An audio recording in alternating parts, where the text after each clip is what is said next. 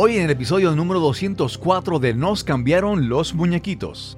Para mí la parte fundamental y llevaba al terreno de la vida perso-profesional a la que hacíamos alusión antes, es que en muchas ocasiones empezamos proyectos profesionales que son absolutamente divergentes con el estilo de vida que buscamos. Entonces, ya desde ahí nacen castrados y nacen sin futuro, porque al final yo de lo que he visto en todas las eh, formaciones y en todos los máster y los posgrados y los MBAs y tal, siempre es proyecto, proyecto, proyecto, proyecto. Y yo quiero sacar una lanza a favor de persona, persona, persona, persona, porque los proyectos los lideran, los lideran las personas. Si una persona no está bien, es muy difícil que un proyecto eh, pueda funcionar. Mi nombre es Cristóbal Colón y esto es Nos cambiaron los muñequitos. Nos cambiaron los muñequitos. Nos cambiaron los muñequitos. Nos cambiaron los muñequitos. Nos cambiaron los muñequitos. Nos cambiaron los muñequitos. La mejor razón para iniciar una empresa es que ésta tenga sentido. Sentido para crear un producto o servicio que la sociedad necesite y de esta forma hacer un mundo mejor. Comenzamos con esas palabras de Guy Kawasaki, reconocido especialista en nuevas tecnologías y marketing, principal evangelista de Apple y su computadora Macintosh. Recientemente trabaja de manera similar para la aplicación Canva. Gracias por acompañarnos en este episodio de Nos cambiaron los muñequitos, el podcast que nos ayuda a manejar el cambio, enfrentar la adversidad y reinventarnos. Este episodio es traído a ustedes por pura energía. Ahorra en tus costos energéticos y protégete de los apagones y eventos atmosféricos con un sistema de energía solar de pura energía. Muchos queremos emprender, crear un negocio, una compañía o un proyecto de contenido digital. Pero las ideas limitantes, los mitos que hemos escuchado, las excusas o simplemente las distracciones nos impiden alcanzar los resultados deseados. Te presento a nuestro invitado de hoy. Me llamo Jorge Parraguirre y, bueno, eh, realmente mi actividad está centrada en el mundo del emprendimiento. Eh, empecé hace 20 años con, con, la constitución y construcción de empresas propias y 20 años después eh, aquí sigo. en cuanto a la actividad profesional que desempeño, desde esta perspectiva y desde los multitud de errores cometidos en este, en este camino, al final pues lo que trato de hacer ahora es acompañar a otras personas en sus procesos, ¿no? Eh, centrándome sobre todo en la parte de formación y consultoría, en la parte de emprendimiento, estrategia de negocio y, la innovación social como, como momento vital de, la humanidad que estamos eh, desarrollando actualmente o que estamos viviendo. Y, nada, pues esa es eh, un poco la actividad y ese es el desempeño. Jorge Iparraguirre se autodenomina alborotador de mentes, personas y proyectos para empresas y procesos de emprendimiento. Jorge es el creador de la metodología DARFOC, un modelo de trabajo reflexivo y aplicativo para emprender con sentido y que pone en el centro a la persona en lugar de centrarse en el proyecto. Este es el episodio número 204 y conversamos con Jorge Iparraguirre. Saludos, hoy tenemos una conversación. Últimamente todas las conversaciones, muchas conversaciones se están dando de manera así como que, no sé, no muy planificadas, vamos a decir así. En el caso de hoy, eh, a Jorge Iparraguirre eh, lo encontré a través de la red social LinkedIn o LinkedIn y me pareció muy interesante y le hice la invitación y él accedió. Y, eh, ¿Cómo estás, Jorge? Saludos.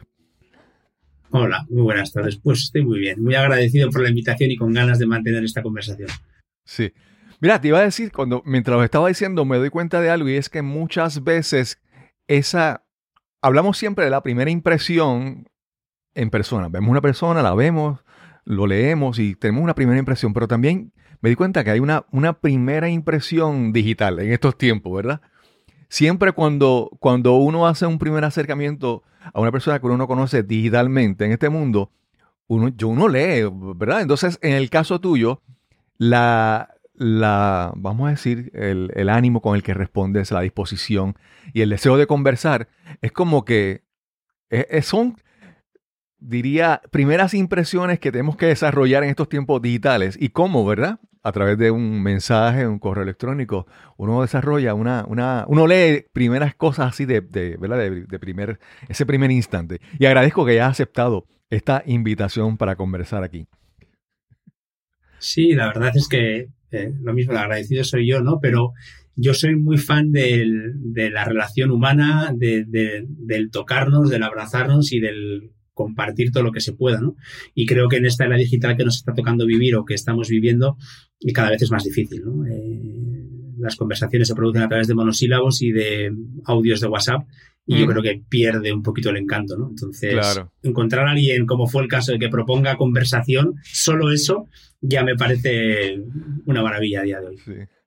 Jorge, como siempre, en- en este podcast siempre comenzamos con el origen. ¿Dónde naciste? ¿Dónde, dónde te criaste? Háblanos un poco sobre esa parte de tu vida. Yo soy, soy español, eh, nací en el País Vasco, en un pueblito que se llama, una ciudad que se llama Irún, que hace frontera con Francia. Es eh, la última ciudad eh, antes de, de, de hecho tenemos la frontera misma aquí. Y nací en el año 1976, con lo cual actualmente tengo 45 años. Y, y nada, he vivido aquí toda mi vida. Ahora voy a- vamos a hacer un cambio de vida con mi mujer y con mis hijos. Nos vamos a vivir al sur, nos vamos a vivir a Málaga Ok. eh, un poco buscando experimentar con la vida, eh, que siempre ha sido un poco la inquietud, ¿no? Eh, buscar nuevas inquietudes y yo siempre he defendido además y que soy, eh, eh, siempre busco estados de incomodidad, ¿no? Eh, es lo que más me atrae, ¿no? Buscar esos estados de incomodidad conmigo mismo para no caer en la relajación y en el dejarte llevar, ¿no? Entonces, bueno, es, es cansa, pero estimula. Y te pregunto, ¿por qué, digo, era, eh, perdona que ahí como que me desvió un poco de la línea, pero ¿por qué haces, por qué consideras mudarte a Málaga? ¿Qué, ocurre en tu vida ahora que vas a hacer? eh, Bueno, hay una, una cuestión que para mí es importante, que es eh, climatológica, educativa, de calidad de vida y de lo que tiene que ver también con las oportunidades. ¿no? Al final eh, consideramos, tanto mi mujer como yo, que hoy en día Málaga es una ciudad eh, puntera, en donde hay diversidad, hay pluriculturalidad a todos los niveles y entendemos también que para nuestros hijos que todavía son pequeños y tienen que desarrollarse, pues que conozcan de todo desde el principio, por lo menos te concede la oportunidad de elegir, ¿no? Eh, más allá de lo que les hayamos podido condicionar desde el momento en el que han nacido hasta ahora. Sí, sí. Yo acá estaba sonriéndome porque me dices que te mudas a Málaga y justo cuando contestaste la llamada yo tenía puesto acá una canción de Vanessa Martín, que es una cantante española Que es de. Málaga, de Málaga. Y yo dije, espérate, eh, entonces mi adolescente decía, déjame estar seguro de que, de que es de Málaga. Y sí, es de Málaga, sí. Y incluso Sí, sí. a, una, a Vanessa Martín tuve la oportunidad de entrevistarla hace ya casi año y medio durante la pandemia y fue una gran experiencia. Y verla en concierto, hace, hace dos semanas la vi aquí en concierto. Eh, Ah, muy bien.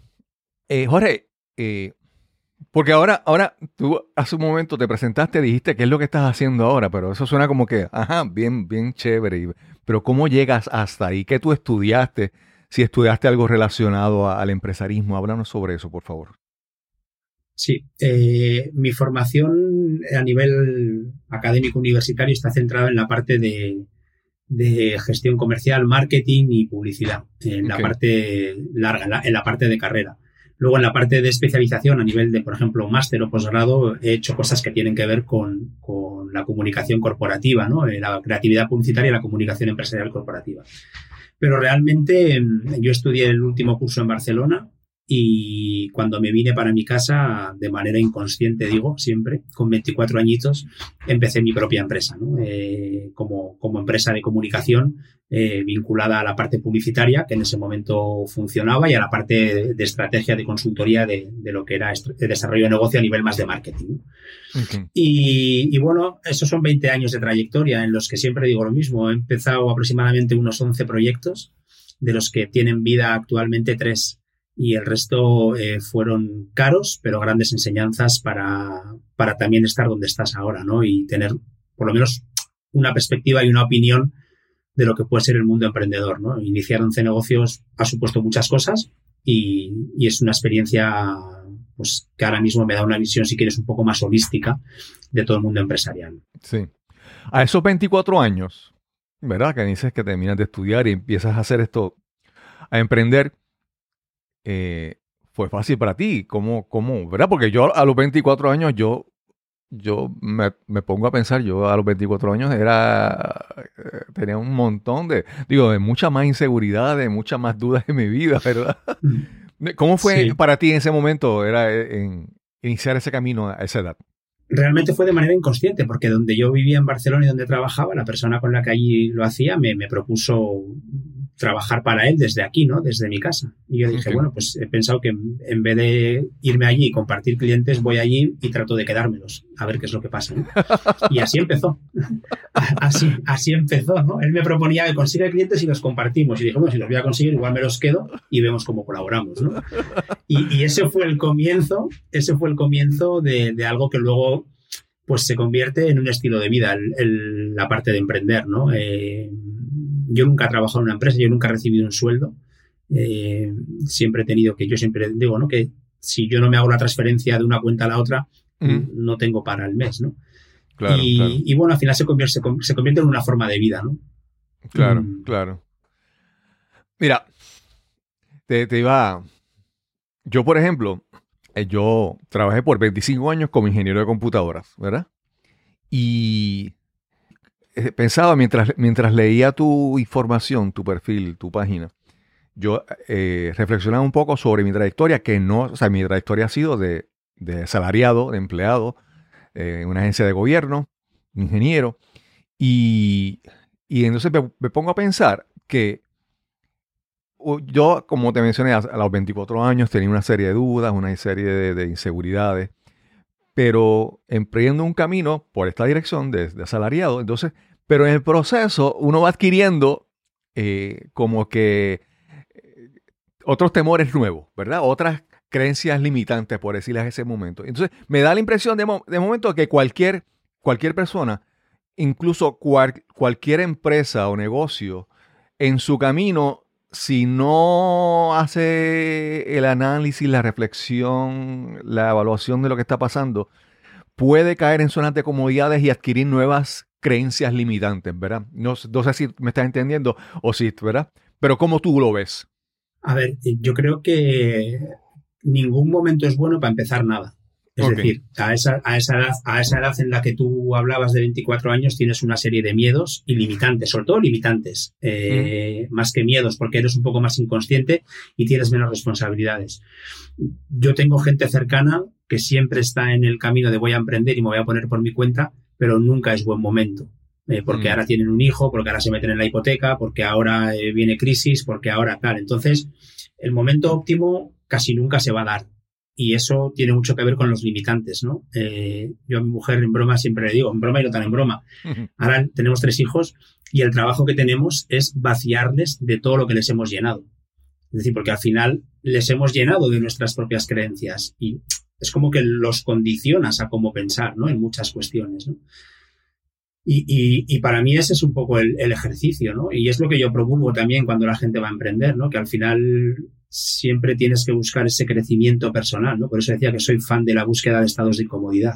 Okay. Como, como parte fundamental del crecimiento. Sí.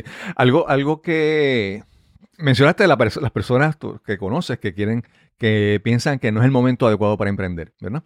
Y mientras decías eso, yo pienso que, que muchas veces nos quedamos en este lado acá observando y desde acá todo se ve bien y hacemos un juicio y un análisis, pero simplemente con, con, cruzar la verja, con cruzar la, la, cerca al otro lado, tenemos una perspectiva diferente. Cuando tú mencionaste hace un momento que pensabas mudarte a Málaga, en parte para también darle a ti y a tu familia otra perspectiva. Eh, a veces, si no damos ese paso de que, de, de, de que este no es el momento adecuado a, decir sí, voy a hacerlo, ¿verdad? Cuando uno da ese paso, uno, uno cambia, cambia la perspectiva. Entonces yo siempre le digo mucho a las personas, mira, hazlo, ¿sabes? Preséntate. Uh -huh. eh, porque acá tú lo ves, pero a veces cuando te pones en esa posición, ahí ves las cosas diferentes, aparecen oportunidades que si te quedas a este, a este lado acá, no aparecen nunca.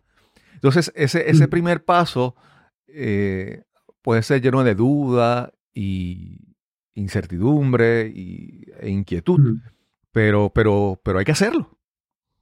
Sí, yo además pienso que eh, eso que dices del miedo y demás es bueno, porque también denota responsabilidad, ¿no? Es decir, al final, que tú, que tú tengas ciertas, eh, ciertos miedos a dar los pasos denota que, ostras, a, ver qué pasa, ¿no? Y más cuando te mueves con hijos, ¿no? O, en este caso con, una familia completa, ¿no? Hablabas de las oportunidades. Eh, yo dentro de la metodología, de la que luego si quieres hablaremos, que se llama Dear Fog, eh, hay una parte que tiene que ver con, con, que yo la defino como radar, ¿no? Que es la, la, la, la R que está por ahí. Y esto es, yo parto de la base de que todas las personas le llegan las oportunidades en la vida. Es tan sencillo como saber, y tan complicado, saber para qué utilizarlas. Es decir, si no sabes a dónde, si no sabes a dónde vas, es muy difícil que sepas por dónde ir. Y, y, jamás vas a detectar oportunidades que te pasan por delante, no vas a poder cogerlas porque no sabes para qué. Y, y eso es lo que yo en, en, todos estos años de trayectoria emprendedora he hecho un ejercicio de introspección de un calibre diría que brutal, con el objetivo de entender. De entender por qué a gente sí le salen las cosas y por qué a gente las cosas le salen de otra manera. ¿Dónde está la diferencia cuando han nacido en sitios similares, cuando tienen una, un estatus más o menos similar, en una geografía más o menos idéntica, con unos estudios parecidos? ¿Por qué hay gente que le salen bien las cosas o le salen lo que quieren y a otras personas no? Esa ha sido mi gran pregunta. Sí. Jorge, eh, mencionabas eso y me vino a la mente un, una canción de, George Harrison, el ex Beatle, que una canción que creo que salió publicada después que él murió, pero la canción decía, If you don't know where you're going, any road will take you there. Si, si no sabes hacia dónde vas, cualquier camino te va a llevar ahí. Porque lo importante, porque mencionaba lo de las oportunidades, pero hay algo que quería decir, es que las oportunidades llegan, pero hay que saber reconocerlas, porque entonces a veces uno dice, esto es una oportunidad con potencial o esto es simplemente una opción, pero el, que, sea una opción no quiere decir que la tengo que aceptar, ¿verdad? Entonces, eh, te quería hablar porque hay muchas veces que hay en, acá en, Estados Unidos, en América, hablan el término de buzzwords, pues, que son las palabras que están de moda, los conceptos que se ponen de moda y todo el mundo lo quiere, los quiere usar, pero por repetirlo, vamos a decir, por ejemplo, se habla de innovación y se habla de resiliencia, ¿verdad? Entonces, de repente, no, todo hay que, hay que, hay que innovar, hay que innovar y todo es, ¿verdad? Ah, entonces, me parece que hay muchos conceptos que se ponen de moda, pero como todo, un, solo ingrediente no hace una receta, ¿verdad? una sola, una parte del proceso no hace el, producto completo. Y yo creo que aunque estas, hay cosas que se ponen de moda, pero tenemos que que siempre pensar en lo que siempre hay que hacer, ¿verdad?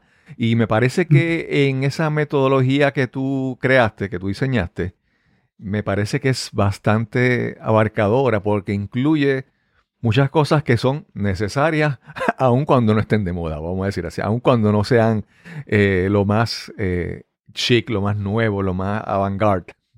Y me gustaría hablar un poco sobre esa metodología tuya, cómo, se, cómo, cómo surge y entrar en, empezar a hablar sobre tu, eh, metodología Dear Fog. Bueno, surge, como decía, de, 20 años de trayectoria con muchos proyectos, entre comillas, fallidos, que son grandes aprendizajes, ¿no? Los podemos ver como fracasos si no se analizan. Depende cómo se analicen y cómo se utilicen, pues serán enseñanzas, ¿no? Eh, entonces, bueno, pues surge desde ahí. Surge, como decía antes, de eh, analizar por qué hay cosas que salían y cosas que no. Y, a colación un poco de las palabras que decías antes, ¿no? Que se ponen de moda. Para mí hay una que, que, es muy antigua y que nunca va a pasar de moda, que es la parte del equilibrio, ¿no? Al final, equilibrar todos los componentes eh, necesarios para, me parece que es donde puede estar el secreto, ¿no? Eh, para que las cosas funcionen. Eh, mi, mi, pregunta, te la decía antes, ¿no? Mi pregunta fetiche para todo esto es, ¿por qué algunas personas consiguen lo que no quieren? Es decir, y el enfoque de la pregunta es consiguen lo que no quieren y no estoy diciendo no consiguen.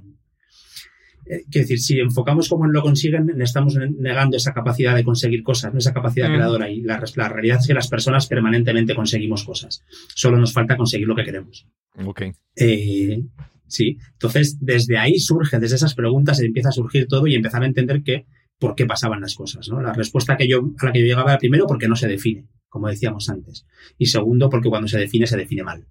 Es decir, has hablado, has hablado tú muy bien de los limitantes y al final esos limitantes son los que nos limitan, valga la redundancia, a plantearnos objetivos dentro de esos límites. Pero mm, están muy condicionados. ¿no?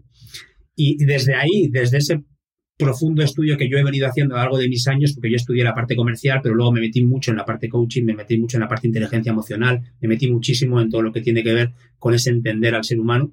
Eh, y entonces lo que he tratado de hacer ha sido compendiar, juntar un poco la parte estratégica, la parte empresarial con la parte humana, ¿no? Y llegar al punto de eh, la vida perso-profesional, ¿no? Desde el punto de vista emprendedor. ¿no? Eh. La no separación entre una vida y otra, ¿no? Y desde ahí surge esta metodología que lo que he tratado de hacer ha sido poner en orden mi propio pensamiento y mi propia realidad. Tratar de ordenar cuál puede ser el proceso que creo que se debe de seguir y que cuando empezaba a seguirlo, de manera inconsciente, pero consciente una vez analizada, es cuando las cosas han empezado a surgir de otra manera distinta. Sí.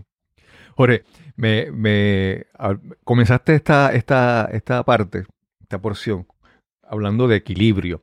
Y yo quería decir que, por ejemplo, yo eh, practicaba yoga y era instructor de yoga. Entonces, las, personas piensan que el equilibrio es algo que yo llego aquí y llega a ese punto ahí y si me quedo ahí, ya, no hago más nada porque estoy ya en equilibrio, ¿verdad? Pensamos que es como las famosas fotos que ponen rocas en- cerca de un río y las ponen todas. No. Cuando uno mira a alguien que está haciendo, a un atleta que está haciendo una posición de equilibrio, un- una, una posición de yoga, si uno observa bien, uno va a ver que todos los músculos están ahí constantemente compensando y haciendo ajustes. Desde, de lejos se ve ese balance o ese equilibrio, pero no ese. eh, entonces, el equilibrio no es un estado al que llegaste, es un estado que requiere, o sea, tal vez llegaste aquí a una posición, pero tienes que seguir haciendo ajustes para mantenerte. No es llegué y ya, ¿verdad? Entonces, eh, eso, eso me, me parece es como que es un proceso constante, ¿verdad? De, de llega- llegar a un estado o un- a una posición, pero cómo me mantengo ahí en esa posición o si quiero moverme al- a la próxima etapa, ¿verdad? Entonces, quisiera entrar en los, en los puntos específicos de, de tu, de tu metodología, ¿verdad? La parte de primero de deseo, estrategia, acción, radar, foco y continuidad. Háblanos, vamos, vamos a hacer un ejemplo de, de una persona que, que llega donde ti con una idea. ¿Cómo tú utilizas estos pasos en, en esa persona que tiene tal vez una idea factible o no sea posible? Vamos, vamos a hacer. Para mí la parte fundamental y llevaba al terreno del- de la vida perso-profesional a la que hacíamos alusión antes, es que en muchas oca- ocasiones empezamos proyectos profesionales que son absolutamente divergentes con el estilo de vida que buscamos. Entonces, ya desde ahí nacen castrados y nacen sin futuro, porque al final, yo de lo que he visto en todas las eh, formaciones y en todos los máster y los posgrados y los MBAs y tal, siempre es proyecto, proyecto, proyecto, proyecto. Y yo quiero sacar una lanza a favor de persona, persona, persona, persona, porque los proyectos las, los lideran las personas. Si una persona no está bien, es muy difícil que un proyecto eh, pueda funcionar. Entonces, cuando hablo de deseo, yo lo primero que, de- que trato de enfocar con quien, con quien quiere emprender es cuál, cómo quieres que sea tu vida. ¿Cómo, cómo- qué- ¿Cuál es el deseo para ti como persona? ¿Qué te gusta? ¿Cómo te gustaría que fuera tu vida? ¿De qué, qué vida te gustaría construir? Entonces, desde esta reflexión, que es, parece muy sencilla, pero es la más compleja, por lo, precisamente por lo que hablamos antes de los limitantes, casi siempre vas a poner eh, objetivos de vida que tienen que ver con los limitantes de tu entorno, ¿no? Y van a ser tus padres quienes te van a castrar, o tu mujer, o tu prima, o tus amigos que te van a decir lo que sí y lo que no, y va a condicionar tu pensamiento, ¿no? Entonces, llegar a la definición de, una, de un estilo de vida, de un deseo propio eh, ajeno a los condicionamientos del entorno, es la parte más difícil.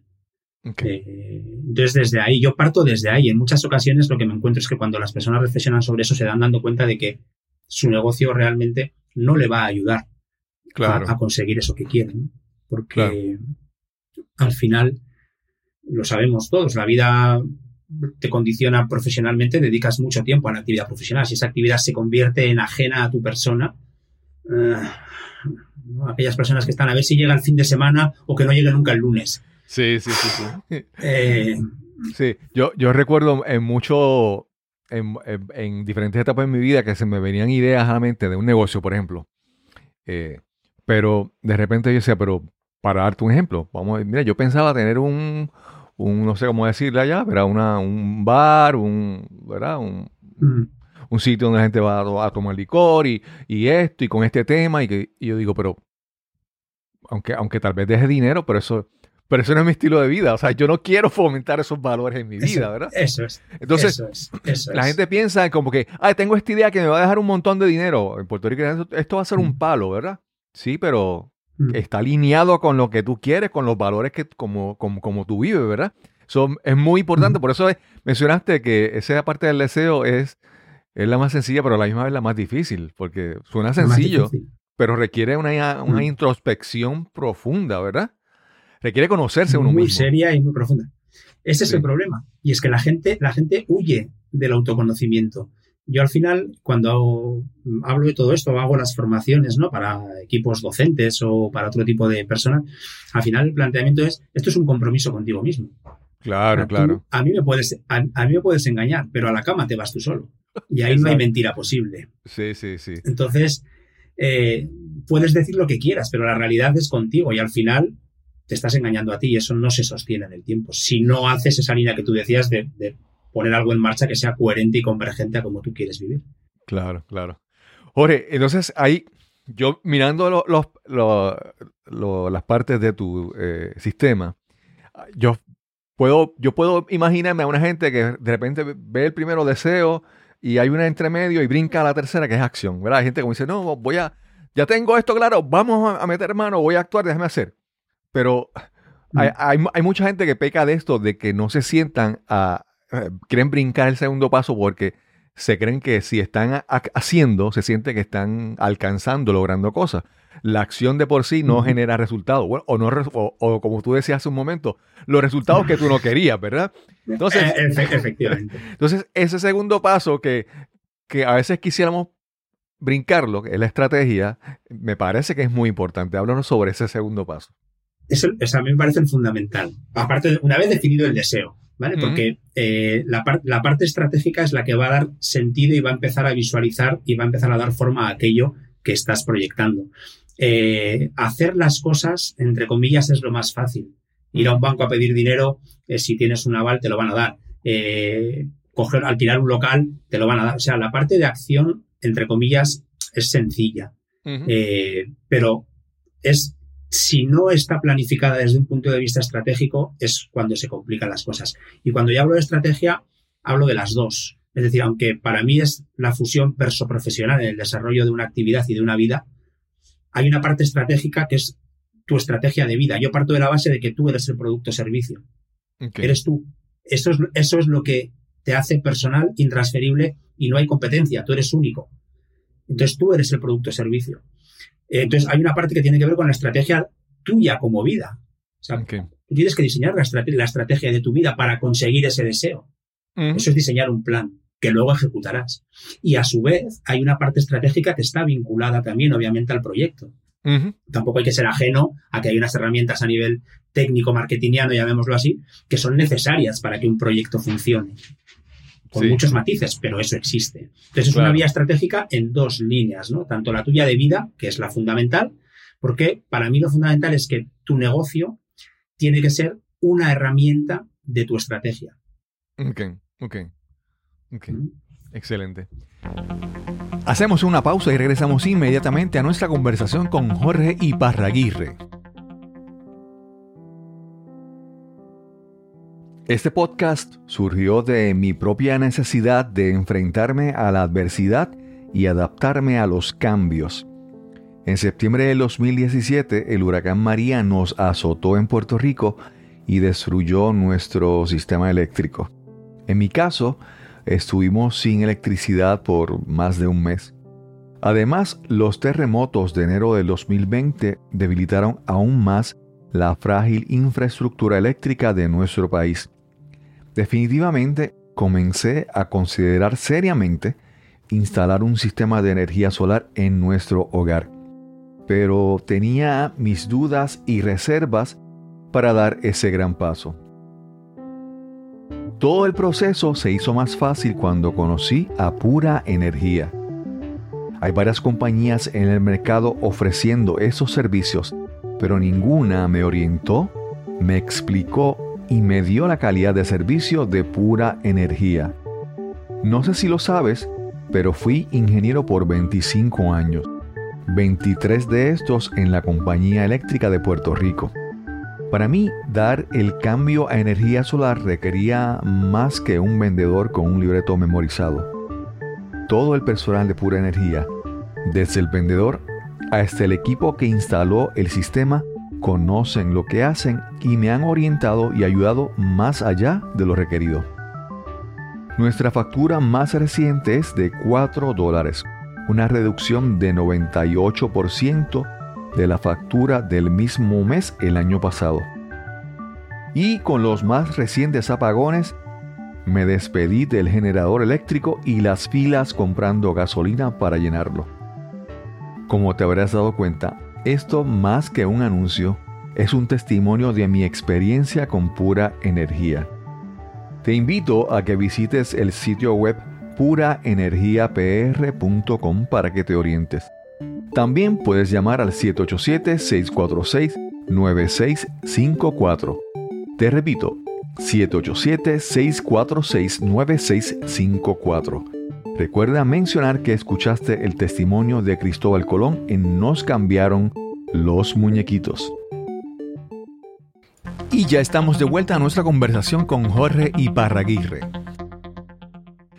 Cuando pasamos al próximo paso, al paso de la, de la acción, a veces, y, de repente me viene a la mente que, que por ejemplo, hay, hay no sé, en, tu país, ¿verdad? Pero acá en Puerto Rico, en muchos pueblos, es como que eh, quieren verte, verte ocupado es signo de que estás, ¿verdad? De que eres responsable, ¿verdad?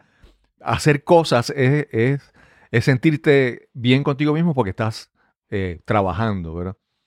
Pero cuando hablamos de hacer cosas, ¿verdad? En estos tiempos, no, no, no, por ejemplo, te voy a dar un ejemplo. Yo tengo este podcast, pero en algún momento, pues no lo puedo hacer yo todo. En algún momento tendré que contratar a alguien que haga la edición del audio. O, o también tengo que establecer cómo yo automatizo algunas tareas. Entonces, acción no es simplemente yo tratar de ser más productivo haciendo muchas cosas, sino hmm.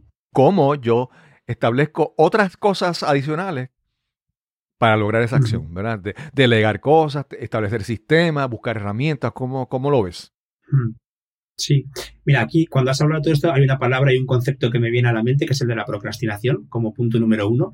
Yo me declaro fan de ese concepto bien utilizado. Sí, bien utilizado, porque parece que las personas que dedicamos mucho tiempo a posponer las cosas, si lo vas a dedicar a ver Netflix, pues eh, fantástico. Los que dedicamos ese tiempo a diseñar una estrategia para poner en marcha una acción para conseguir un objetivo, bueno, pues ya estamos procrastinando de otra manera, como, como quien dice, ¿no? Entonces, desde esa perspectiva, la reflexión me parece fundamental. Y luego lo defines bien también. Eh, yo creo y tengo puesto en la metodología uno de los ejercicios se llama principio de simultaneidad. Y, ese principio de simultaneidad lo entiendo desde el punto de vista que yo es lo que he hecho con mi vida, eh, que, que, tú para que este podcast crezca, crezca por ejemplo, eh, y puedas poner en marcha otras actividades profesionales, implica esa delegación. Implica delegar determinado tipo de, facetas para que todo esto funcione, ¿no? Pero ese principio de simultaneidad es el que te permite poner diferentes proyectos en marcha para acercarte de una manera más ágil hacia, ese objetivo que tú has definido. Entonces, eso es una estrategia en sí mismo, porque es qué puedo hacer yo para correr más o para llegar antes o para acercarme más hacia ese objetivo sin descuidar lo que ya tengo porque forma parte del camino. Sí. Mira, mencionaste un punto importante que, que, que alguna gente va a decir, ¿pero por qué? Porque él dijo, déjame ver si, me, esta palabra se enreda a veces, procrastina, procrastinar. Procrastinación. procrastinar. Sí. Entonces, eh, hay una amiga que dice que es que hay un, hay un periodo de, de gestación, ¿verdad? Y por ejemplo, si hay veces que uno está haciendo una receta, uno está cocinando algo y la, la receta te dice tantos minutos, tanto tiempo, a tantos grados, no hay forma de que tú brinques esa parte de darle tiempo a que los ingredientes se mezclen, se mezclen y se cocinen, ¿verdad? Entonces, esa, esa gestación de una idea, de un proyecto, de una acción, de un resultado, y esa procrastinación que tú mencionas, es, es importante, porque hay, hay, hay cosas que, hay veces que, que, tú no puedes acelerar, no puedes brincar un paso, hay, hay que, cierto paso, hay que dejarlo claro. que se dé con, claro. con su tiempo. Claro. Y eso te obliga a, a, a, gestionar otra parte que es manejar la ansiedad. Okay. Porque es eso, eso puede generar ansiedad. O sea, en, en, un, en un, proceso emprendedor, ese, ese, ese, lapso de tiempo que le dedicas a pensar, en la procrastinación que estamos hablando, uh -huh. indica o puede, puede, puede eh, generar una no facturación, puede provocar una falta de tesorería, puede provocar muchas cosas que si no tienes claro para qué lo estás haciendo, manejar esa ansiedad se convierte todavía más complicado. ¿no? Entonces, por eso hablábamos del equilibrio y a mí me parece la parte fundamental. Entre la parte, para mí emprender es un proceso puramente emocional, porque el técnico al final está. Al claro. final lo vas a encontrar. Claro. Es, en ese te puedes apoyar, pero mm. el emocional es el que decíamos, te vas a la cama contigo. Gestionar esas emociones del no facturo, del no vendo, de me han dicho que no, de esto no sale como yo quiero, de va más lento de lo que pensaba, de mmm, todas estas cuestiones es la dificultad ¿no? que, que, esto entraña. Sí, sí. Sí, a veces, por ejemplo, si uno tiene que hacer un, un, proyecto que requiere algún permiso de alguna agencia de gobierno o algo así, ¿verdad? Entonces, bueno, tú claro. sometes y luego esperas. Pero si de repente claro. eres tan insistente y molestas tanto que llamas todos los días preguntando qué pasó con el proyecto, eso tiene efectos adversos contigo. Lo, lo mismo, tú quieres conseguir un, una venta, le escribes, eh, le haces un acercamiento a alguien y le das su, tu tiempo para que ¿verdad? la persona lo piense. Claro. Pero si estás dos veces al día, claro. no vas a conseguir la venta. Entonces, esa, ese proceso, ese tiempo, ¿verdad? Es, es importante. Claro, pero por eso precisamente, si tú en tu planificación estratégica ya has contemplado ese tiempo, sabes mm. que forma parte del plan. Claro, Por lo claro. cual, eh, a, a, priori no debiera de generarte esa ansiedad. Y si no sabes que hombre, siempre hay imprevistos, pero si no lo contemplas, algo hemos hecho mal, ¿no? Y entonces yo he pasado por ahí y he pecado de muchísimos errores de estos que son los que me han llevado a decir, ah, vamos a ver, ¿qué hemos hecho? Eh, ¿Qué hemos hecho mal? Uh -huh. y qué hemos dejado de hacer ¿no? para, que, para llegar a este punto. Y para mí este es el ejercicio. Lo que pasa es que la gente huye ¿eh? de la introspección. La gente no le gusta mirar para adentro. ¿eh? Sí, sí, sí, definitivamente.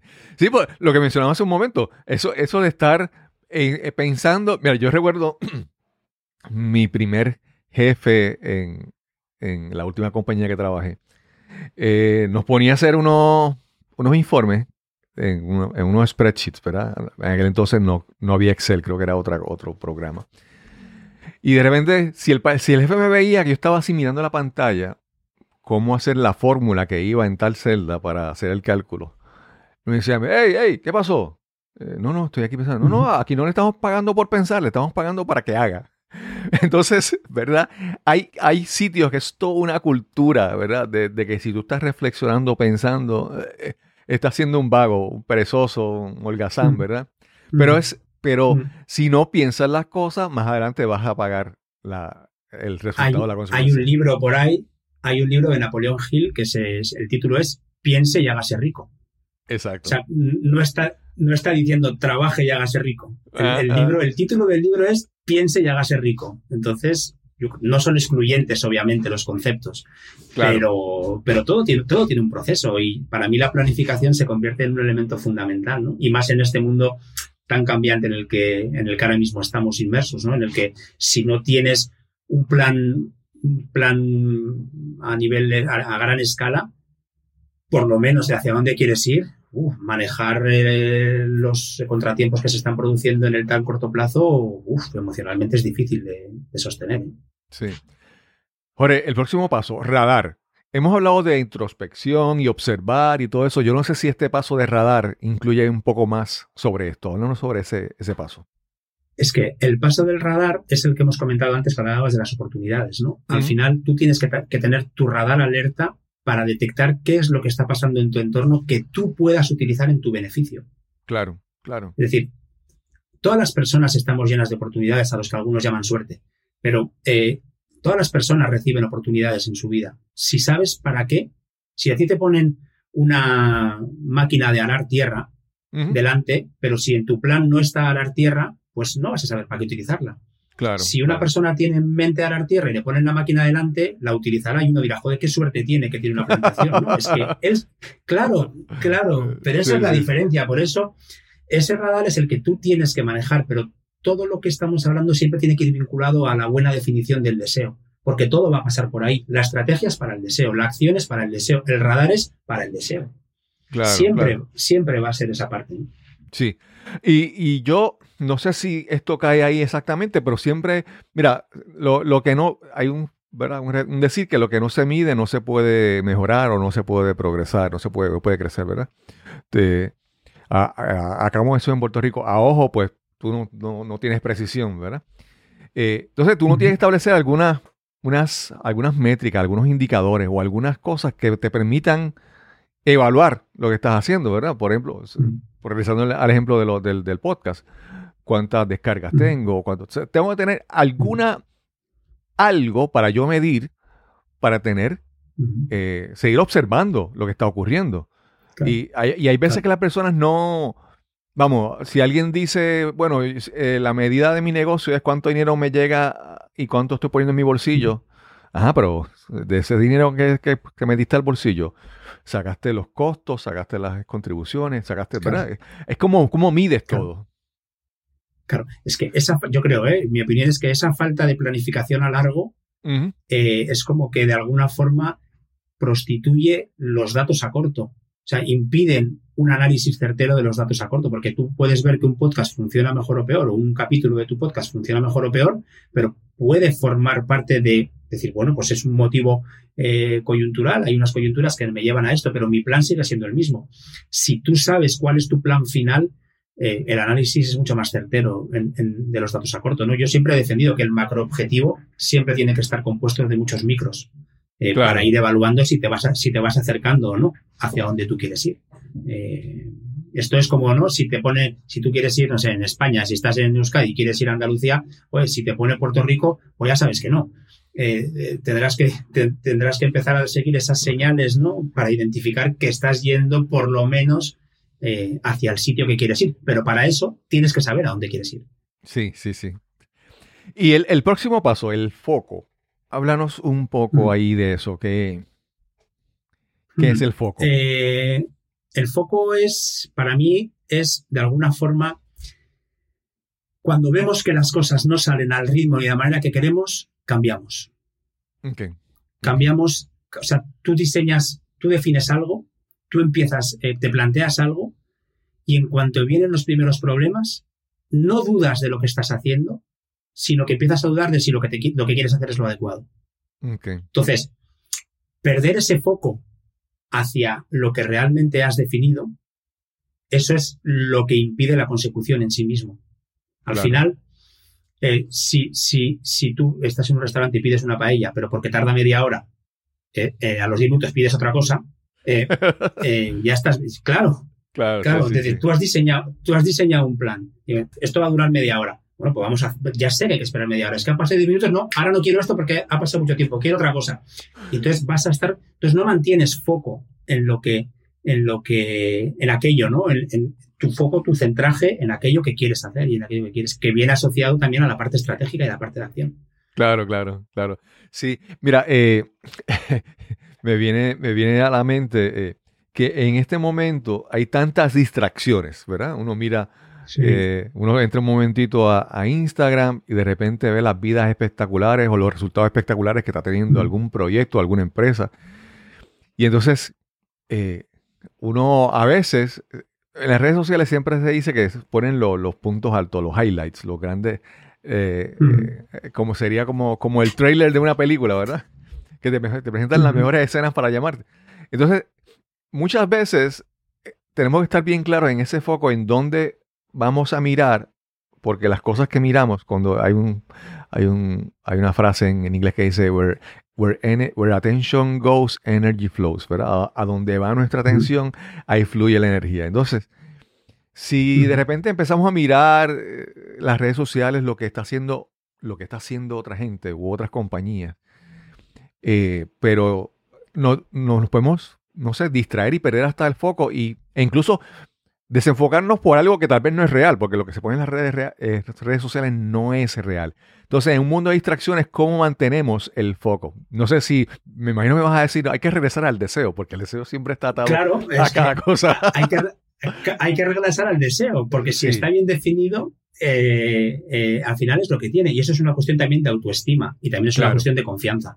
O sea, al final entran en juego mucho. Por eso decía que el, para mí el componente emprendedor o el proceso emprendedor está muy vinculado a la parte emocional, porque hay componentes de equilibrio, hay componentes de autoestima, hay componentes de confianza. Eh, manejar esas emociones eh, hay que saber, hay que tener tolerancia a la frustración para que te digan que no o para que las cosas salgan de la manera que no esperas. Hay que manejar eso, hay que ser resiliente. Eh, quiero decir, al final entran muchos factores emocionales para, para gestionar todo esto, ¿no? Y, y entonces es el que me parece fundamental, porque es lo que decíamos antes. La parte técnica está, y además yo siempre trato de hacerle ver a la persona que va a emprender lo mismo. Eh, cuando has hablado- antes has hablado también del concepto de innovación. Mm, yo la innovación también la asocio a la vida y la asocio al modelo de negocio. Para mí la parte fundamental es que construyas un modelo de negocio personalizado. Es decir, lo que a ti te funciona no tiene por qué funcionarme a mí. Es decir, tú eres una persona que has nacido en un sitio, tienes una edad, tienes una, una idiosincrasia, una peculiaridad, un entorno y eres de una manera concreta.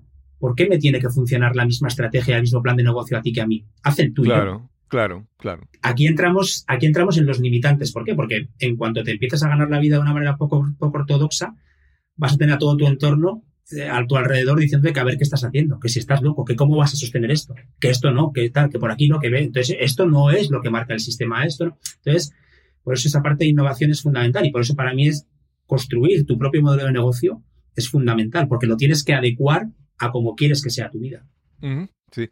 Jorge, yo te mencioné el, el- el que te dije que regresamos al deseo. No, no, no quiero que se vea como un chiste. Es que me gusta ese enfoque de que todo está atado a esa parte inicial, al deseo. Claro. Y eso es muy importante. Claro, claro. Y yo creo que hay algo que si todo lo hemos conectado a ese deseo, yo creo, y esto eh, ¿verdad? se ve mucho ahora cuando hablan de la, de la marca personal y la marca profesional, ¿verdad? Yo creo que tiene que haber como que una coherencia, ¿verdad? Siempre decimos, eh, o la gente dice, no, hay que ser auténtico y, y- y en, en las redes y toda esa cosa, ¿verdad? Pero eh, hay, hay que ser coherente. Que, ¿Quién somos?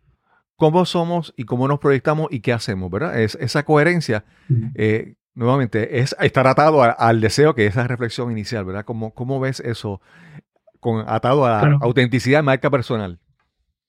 Claro, es que si, si, si no hay coherencia entre aquello que has definido y lo que vas haciendo, no va a funcionar. Pero igual que si no hay coherencia entre lo que dices que vas a hacer y lo que haces, tampoco va a funcionar. Claro, o sea, claro. decir, al final son elementos fundamentales. Eh, yo tengo por ahí escrito un, un, un ebook que dice que se llama Concede Emprender. Eh, Tengo 49 conceptos de emprendimiento que empiezan por C, pero hay tres que me parecen claves, que son creatividad, constancia y coherencia. Eh, me parece que son tres grandes elementos eh, que son, aparte de la confianza de la que hablábamos antes, ¿no? pero que son elementos fundamentales para todo proceso de evolución, de desarrollo, de crecimiento y en este caso de emprendimiento. ¿no? Pero, pero sí, o sea, al final la coherencia es lo que, lo que va a generar también credibilidad Ok, en, sí. en- en el, en el tercero, ¿no? Y así Sí. te va a dar confianza y autoestima. Claro, claro, claro. Sí, algo, algo, eh, esa, ese, ese concepto de, de, pues, de autoestima, ¿verdad? que un- a veces como que, un Mm, concepto a veces citado tantas veces y trillado, es que en la manera en que tú, hablamos hace un momento de eliminar creencias limitantes, pero entonces hay que sustituir con, con los logros y las cosas que alcanzamos van levantando esa autoestima y esa autoestima que crece nos permite dar próximos pasos, ¿verdad? Nos da una confianza de, Mm. de hacer más riesgos más adelante. Eso, eso es muy, muy importante. Sí, Eh, lo que pasa es que sabes igual que yo que el camino tiene muchas piedras y sobrepon- sobreponerte emocionalmente a manejar esas piedras es lo que te, lo que te aporta la confianza, que es lo que te acerca hacia el resto. ¿no? Claro, Por eso claro. digo que es emocional, todo esto es muy emocional. Claro. Y el, el, y no voy a ser el último, pero el, el que el último que está en la lista es la continuidad. Eh, háblanos un poco sobre la continuidad en, en tu metodología. la continuidad tiene que ver en el momento que tú inicias este, esta parte, este proceso, esta, esta manera de, entender la vida perso-profesional, eh, tú inicias una batalla contigo mismo. Es decir, eh, mm, convendrás conmigo o no, pero bueno, yo lo digo así, en que al final la batalla siempre es contigo mismo. Es decir, tú tienes tu ángel y tu diablo, que cuando vas a ir para un lado tienes el sí, tienes el no, tienes el puedo, tienes el no puedo, tienes el debo, tienes el, no debo, tienes el sé, tienes el no sé. Siempre tienes esa dualidad en tu persona. Lo fundamental para mí es que esa batalla que tienes que enfrentar, tanto con tu entorno, como contigo mismo, como con eh, las eh, dificultades que vas surgiendo en el camino, tener esa continuidad en la batalla para seguir adelante desde una buena definición de dónde quieres ir, es lo que va a permitir eh, que las cosas se consigan. Claro. Entonces, es, es, yo lo que he pretendido es iniciar en un componente emocional de la definición de un deseo, que es un deseo que es difícil de definir desde el punto de vista de que sea el tuyo propio, probablemente rompiendo muchos tabús y paradigmas, sobre todo de tu entorno, pero también de la sociedad, y culminar con otro componente emocional que es el de la continuidad, pero la continuidad en la lucha, en la lucha que tú afrontas cada día, porque las dificultades existen y cuando las cosas no salen bien, van a venir tus padres, te lo dije. No iba a ser fácil. Te iba, a pasar esto. Entonces, hay, que, hay que mantener esa continuidad en la lucha para mantenerte firme en esa batalla que has iniciado contigo mismo. Por eso, quiero empezar en el emocional, quiero terminar en el emocional. Es todo emocional, pasamos por lo técnico, pero esto eres tú. Esto va de emprende en ti. Esto va de tú tienes que construirte como persona. Ese es un poco para mí el Sí. El objetivo. Jorge, yo, yo creo que a, a, mi impresión, esto es acá, yo creo que tú eh, nos, estás engañando a todos, ¿verdad? Tú, yo creo que tú tienes aquí un truco y tú dices que estás hablando de emprendimiento, pero me da la impresión que detrás de todo esto es como que un método para, no sé, para alcanzar, no sé, felicidad, plenitud, satisfacción, ¿verdad? Entonces tú le pones el título de emprendimiento, pero ahí profundamente encuentro algo, ¿verdad? Que es esa búsqueda de esa, no sé, satisfacción, plenitud en la vida. Hablando sobre eso, creo, creo, ¿verdad? No sé si es verdad que hay, un truco ahí con tu... de hecho, en la página web así lo defino, ¿no? Yo, O sea, al final el, objetivo es personas felices, que se levantan cada mañana deseando afrontar el día para acercarse a aquello que han definido. O sea, ese para mí es un estilo de vida, es, es la libertad. O sea, el emprendimiento es libertad. O sea, es tomar tus decisiones. Eh, para mí, lo decíamos eh, antes de empezar, ¿no? Pero eh, yo pienso que el trabajo por cuenta ajena, tal y como está entendido, está muerto por múltiples motivos. hay uno de ellos que me parece fundamental y es que las empresas Mm, se han visto vulnerables desde un punto de vista de cargarse de estructura a la que en una situación como la que hemos vivido sostenerla es complejo. Entonces van a, van a preferir la subcontratación por ligereza y por poder soltar. Hay otro componente que me parece fundamental, que es la innovación técnico-tecnológica. Es muy difícil que las empresas puedan incorporar talento al ritmo al que evoluciona todo y mantenerlo y que esas personas se adecuen a lo que hay, con lo cual tenerlos fuera eh, permite a las empresas ser más competitivas tanto en evolución como en costes, y es una forma de emprender. Entonces, pienso que estamos en esa era de la revolución individual en la que cada persona va a tener que afrontar y asumir el liderazgo de su vida, eh, va a tener que emprender en ella misma y, yo lo defiendo así, o sea, yo abogo por el emprendimiento como un estilo de vida, más allá de como una profesión y como una actividad, ¿no? Y al final, Sí, es, libertad. Eh, por eso tienes tiene razón en lo que dices. Está camuflado de emprendimiento, sí, pero es construye tu vida. Claro, es construye tu vida. Sí, sí, sí. sí. Mm, tú has trabajado por cuenta ajena y tú tienes por cuenta propia. Ahora eres libre de otra manera. ¿no? Claro, claro. Sí, eso de con, con, la pandemia hemos visto, yo no sé si creo que hay ciertos, eh, no sé, mitos o, preconcepciones que teníamos de que éramos productivos si estábamos presencialmente en una oficina. Y, y y ahora, por ejemplo, yo, yo he visto casos que digo, no, no, yo veo esta persona que ahora es más productiva cuando está en su casa que cuando está en la oficina con sus compañeros, porque entonces pasa el compañero por el cubículo, la saluda, va al, baño, se encuentra con otro, ¿verdad? Hay, hay, ¿verdad? Hay una, hay, mayor productividad trabajando remoto es posible. Y lo otro es que también muchas veces, si podemos trabajar a distancia con este Tal vez el, el, mejor recurso para hacer un trabajo o para que me realice una labor no es necesariamente la persona que está más cerca de mi oficina, que, que puede venir todos los días. Tal vez puedo conseguir a alguien en otro lugar que hace mejor trabajo. Entonces creo que esta pandemia nos ha hecho cambiar la perspectiva, la forma de ver muchos conceptos como el Mm. trabajo remoto. Sí, sobre todo eh, ha abierto las opciones eh, al mundo, ¿no? Y, yo creo que también ha provocado eh, la necesidad, al final de la necesidad se hace virtud, ¿no? Y, en definitiva ha provocado que mucha gente tenga que salir por algún sitio para seguir manteniendo su estatus, su nivel de vida o, el sustento de, su familia, ¿no? Entonces, desde esa perspectiva me parece interesante. Y luego también creo que esto provoca mmm, que se encuentren personas con sentimientos similares. Eh, okay. Y que esto para mí ha, ha, sido un despertar emocional a muchos niveles de entender muchas cosas y, y creo que está procurando en, en, las personas también cierto nivel de entendimiento eh, a otro nivel, ¿no? Valga la redundancia en este caso, ¿no? Claro, y provoca claro. que se persigan objetivos comunes, provoca que de alguna forma existan esas sinergias para seguir creciendo.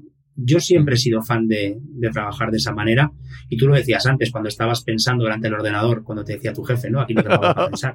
Pero es probable que a muchas personas las mejores ideas o soluciones les vengan o en la ducha o paseando con sus hijos. Definitivamente, sí, sí, sí, sí.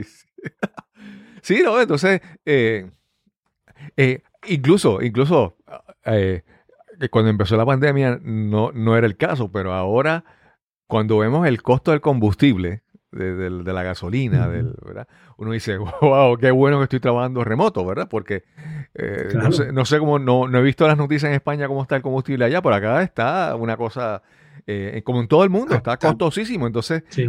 el, el, viajar a trabajar, a ir a una oficina, es un costo increíble, ¿verdad? A todos los niveles. Y aparte es como que te obligan a ser productivo a unas horas concretas del día. ¿Por qué? Claro, si claro. tú discutes con tu mujer, con tus hijos y con tus padres igual que tu jefe, ¿por qué él puede permitirse un día no ser productivo y tú tienes que serlo todos?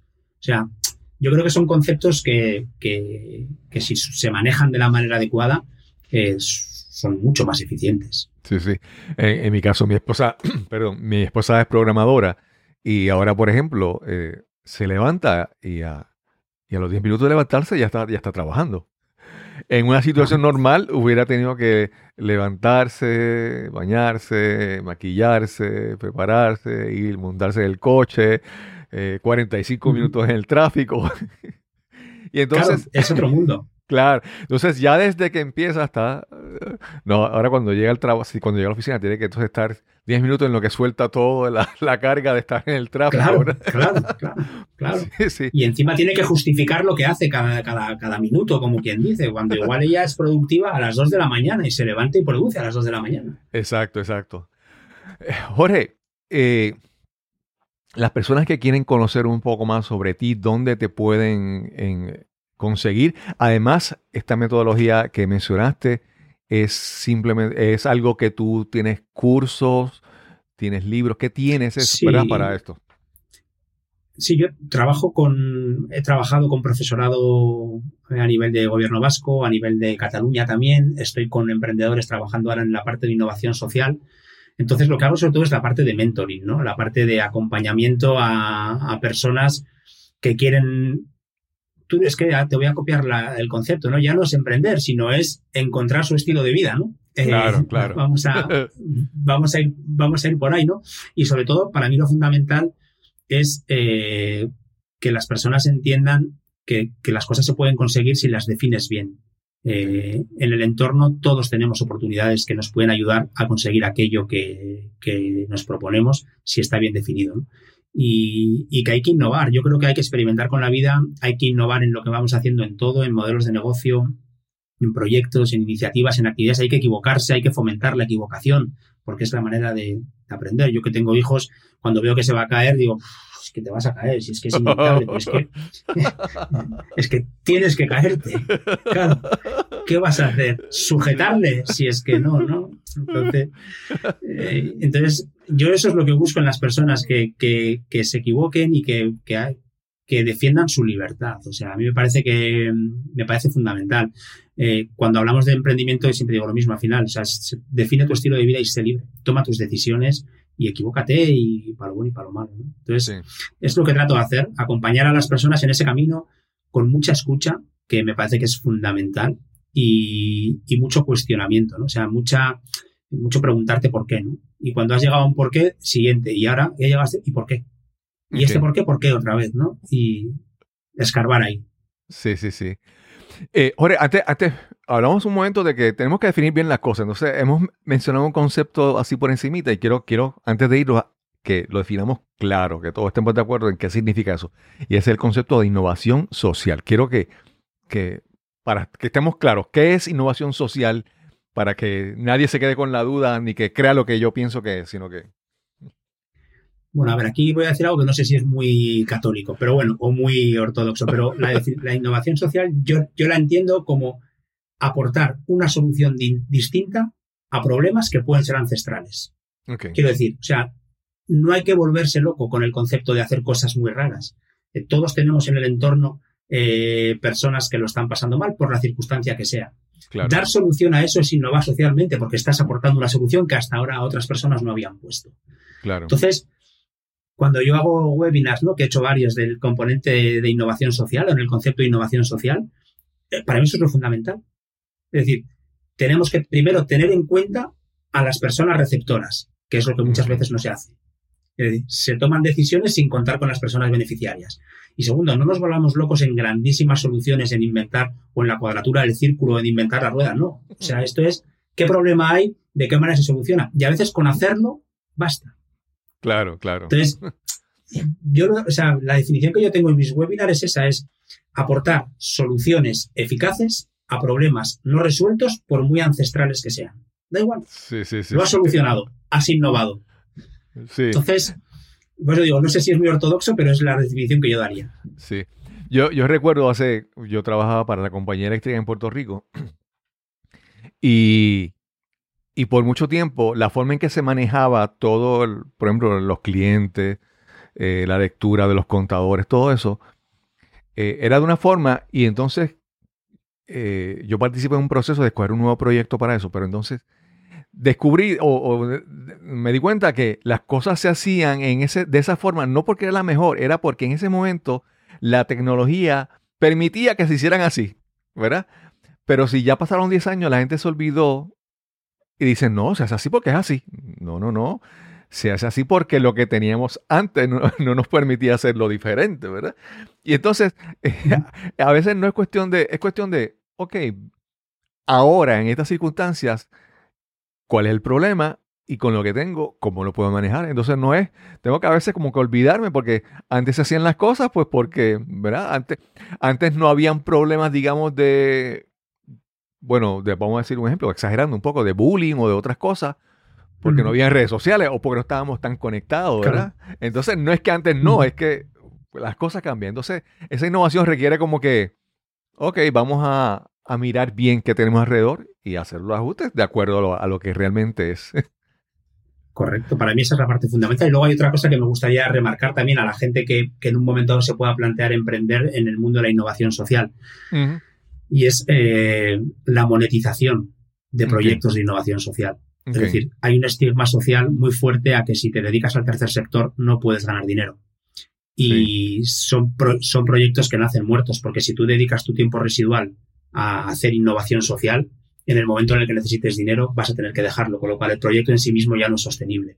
Entonces, Claro, claro. esa es una cruzada personal que yo tengo también de hacer ver a la gente que no es, no es incompatible ayudar a los demás y ganar dinero con ello, porque si no ganas dinero y tú no te sostienes, no puedes dar aquello que no tienes. Claro, claro. Entonces, eh, la innovación social creo que es un concepto muy interesante, pero también muy manipulable y eh, tiene muchas definiciones y tiene una aceptación y una acepción social que yo creo que penaliza su, su, su profesionalización, ¿no? que es la sí. parte que considero que falta para que sea mucho más eficaz. Sí, sí. Mira, eh, yo ayudé a una, a una amiga a, a crear un podcast y ella pues le ha ido, eh, eh, el concepto de ella es emprendimiento social, ¿verdad? Entonces tiene, el podcast se llama Ujú. Pivot ES, en vez de decir pivotes, es Pivot Ujú. ES y la ES de emprendimiento social. Ha creado su podcast y ha sido un ejemplo bien, bien, bien interesante de eso que menciona, de trabajar con este sector que a veces uno dice, no, la persona que trabaja en esto es, no, eh, no, no, no, no va a echar para adelante o, gana poco o lo hace de gratis, Claro. ¿verdad? Entonces, eh, Claro. ella ha sido un, un- un gran ejemplo, que me gustaría que le voy a decir a ella que se comunique contigo y tenga una conversación, porque Sí. un, un podcast muy bueno. Pues será, un- será un súper placer Sí. Jorge, pero te pregunté algo hace un momento y no lo hiciste. No me dijiste dónde te podemos conseguir tu página web, tanto de tu Vale. personal y tu, de tu proyecto.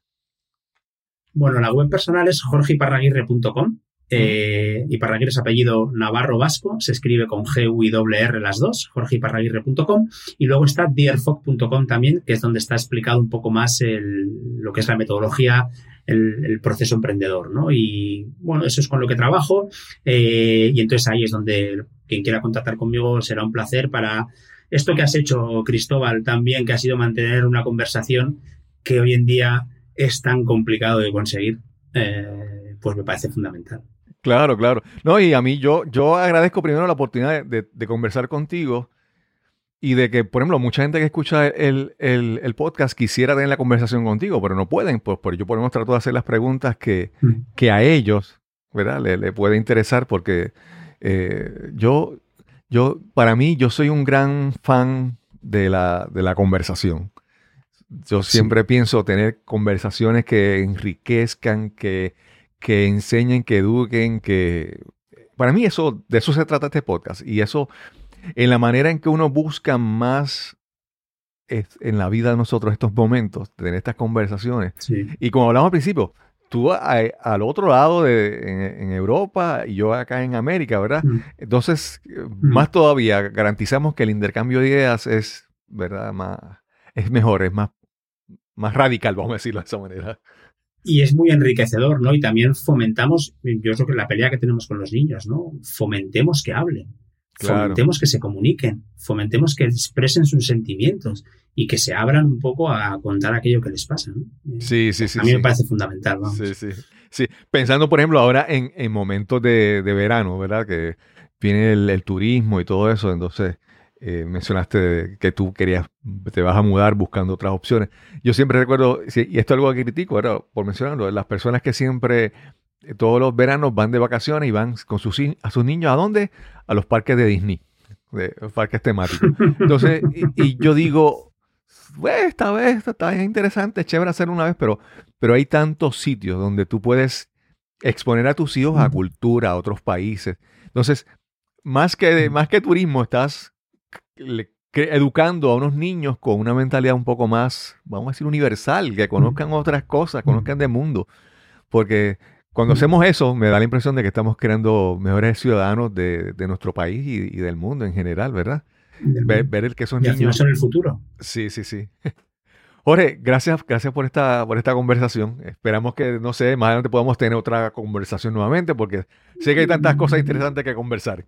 Sí, sí, para mí ha sido un auténtico placer y yo muy agradecido porque ya te digo, me- además son cosas que, o son conceptos que no todo el mundo no está abierto a escucharlos o a reflexionar sobre ellos y bueno, por lo menos que abramos eh, perspectivas nuevas de enfoque y de pensamiento, yo creo que si conseguimos eso ya es mucho. Y el podcast que tienes además fomenta esa parte, con lo cual enhorabuena por la parte que te Sí. toca. Y déjame decirte algo, yo no sé, esta es la última idea ya, finalmente, no te, no te molesto. Pero hay veces que No. yo creo, por ejemplo, mencionaste que hay posible, es posible que las personas que trabajen, a los asalariados cada vez son menos, pero aún esas personas que trabajan, que son empleados, que trabajan en un sitio, estos conceptos que tú hablas, si se aplican a su vida, también tienen un gran, un gran valor, ¿verdad? Si tú miras tu vida, aun cuando tú trabajes para una compañía, si tú miras tu vida como un emprendimiento, tú, tú puedes alcanzar eso que tú, que tú propones, que lo propones para empresarios, para emprendedores, pero yo creo que uno tiene que ver la vida lo de uno, no importa cómo, lo que uno haga o cómo uno se gane la vida, uno la tiene que ver como, el, como un proyecto, ¿verdad? Y ponerle la intención y la seriedad que le pone cuando si fuera una empresa. Eso, por eso digo siempre, emprende en ti y construye Claro. un proyecto en el que quieras vivir. O sea, tú eres el proyecto, tú eres el producto o servicio. Que lo haces en una empresa, al final la recompensa llegará. O bien porque saldrás de ahí para emprender, o bien porque ascenderás, o bien porque irás a otro sitio en el que si tú haces tu camino las cosas van a llegar, ¿no? Pero Claro. es, eh, hablamos de autoestima, de confianza, de creer en ti y de saber a dónde vas.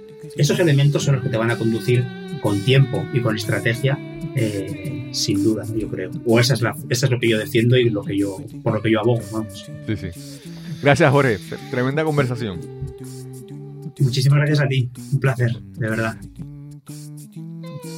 Quiero agradecer una vez más a Jorge y Parraguirre por esta súper interesante conversación que tuvimos hoy. Creo que, que, tendremos que invitar nuevamente a, otra, a otro episodio a Jorge para continuar esta conversación. Además, si quieres información sobre sistemas de energía renovable, puedes llamar al 787-646-9654 para recibir orientación. También quiero recordarte que tenemos un nuevo podcast, La Palabra Precisa. Si quieres aprender a hablar de tu audiencia, conectar, extender tu influencia a través de la oratoria, tienes que escuchar nuestro podcast.